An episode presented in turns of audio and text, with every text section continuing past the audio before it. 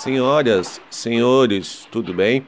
Eu sou o Edson Amorina Júnior do blog Ligado em Viagem e esse é o podcast Histórias de Viagem. No episódio de hoje, eu vou falar da história de quando nós nos aventuramos pela trilha inca clássica com destino a Machu Picchu, durante o nosso primeiro mochilão na América do Sul. Trilha Inca Clássica para Machu Picchu 2005. Existem várias opções para ir para Machu Picchu. Você pode fazer um bate-volta de trem parando em águas calientes, caminhar pela hidrelétrica ou mesmo ir de bicicleta, além de outras opções mais aventureiras, como passar por outra cidade antiga chamada Choquequirau. Mas nós tínhamos o sonho de fazer a caminhada mais famosa da América do Sul, a trilha Inca Clássica. A duração dessa caminhada é de quatro dias e três noites. Eu sempre gostei de andar, ficar horas no meio da mata e conhecer lugares, mas eu não tinha ideia de como seria ficar tanto tempo assim, ainda mais com mochila pesada, material de acampamento e numa altitude bem elevada. Então, eu decidi contratar uma agência de turismo que tivesse boas indicações e com um quesito segurança como fundamental.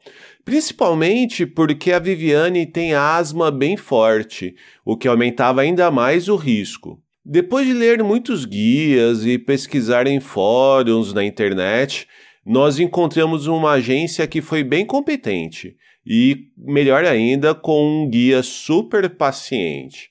Não é a opção com mais baixo custo, mas a segurança e referências nesse caso contam muito. A agência de turismo tinha todo o aparato, como barracas para dormir, tenda de refeições e periféricos, que eram montados e desmontados pela equipe em um ritmo que parecia passe de mágica. As refeições eram boas e sempre animadas. Nós alugamos um colchão térmico com eles, porém o saco de dormir era nosso. A única besteira que fizemos foi não contratar um carregador para a mochila da Viviane isso acabou pesando no meio do caminho.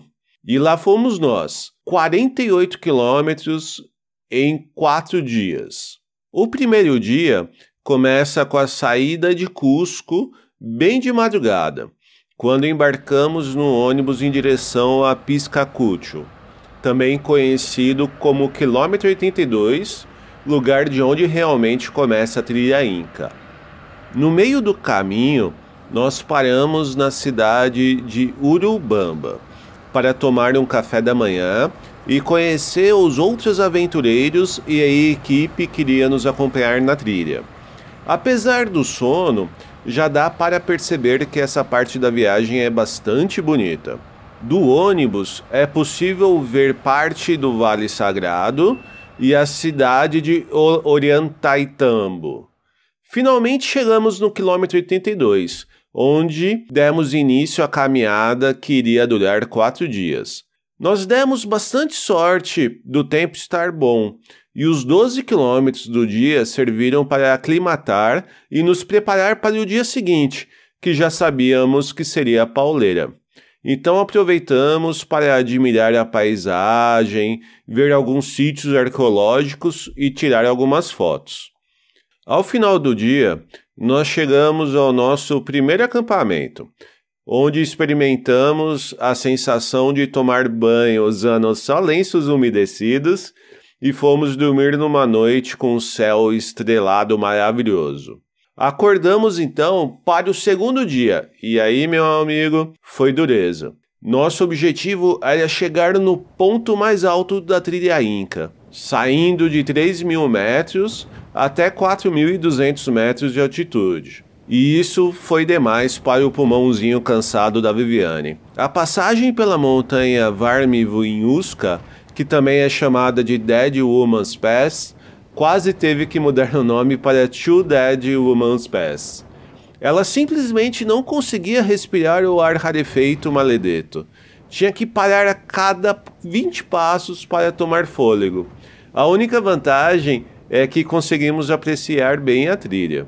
O grupo teve paciência, o guia teve muito mais paciência ainda, e depois de uma hora a mais do previsto, nós chegamos no topo.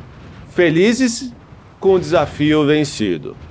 Mas aí nós só queríamos cama, mas ainda tinha toda a descida até o próximo acampamento, onde tivemos o segundo dia de banho com lenços umedecidos. O gerinho, ó, já estava ficando bom.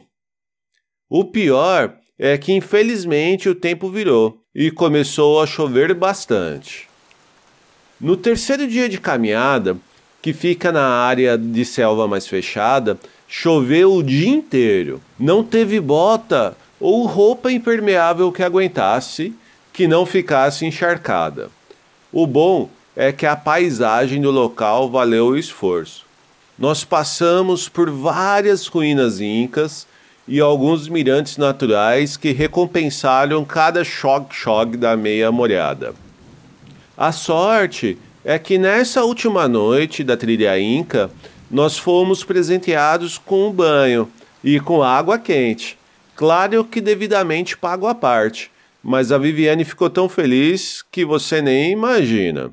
Além disso, esse acampamento final tinha um restaurante onde o grupo se reuniu para beber chá e refrigerante, com direito a discursos, histórias e muita risada. Alimentados, quentinhos e limpos, nós fomos dormir sobre as estrelas antes do, do último e mais importante dia, o dia de chegar em Machu Picchu. Acordamos bem cedo no quarto dia, mas bem cedo mesmo por volta das 4 horas da matina. O objetivo era chegarmos em Machu Picchu com o nascer do sol, mas tristemente o tempo estava nublado. Às vezes, São Pedro realmente não colabora, mas de qualquer forma, foi uma experiência linda. Nós nunca tínhamos andado tão rápido numa trilha dessa maneira, ainda mais num breu total. Subir aquelas escadas e não cair nenhuma vez foi difícil e um grande mérito. Ao chegar no Portão do Sol e ver a cidade perdida inca, com sua famosa montanha ao fundo, valeu cada músculo dolorido. Enfim, estávamos em Machu Picchu, a famosa cidade sagrada dos Incas. E é para comemorar, já que a trilha não é fácil e mesmo quem tem o um bom preparo físico acaba se esforçando bastante para vencer esse caminho. Estávamos em Machu Picchu.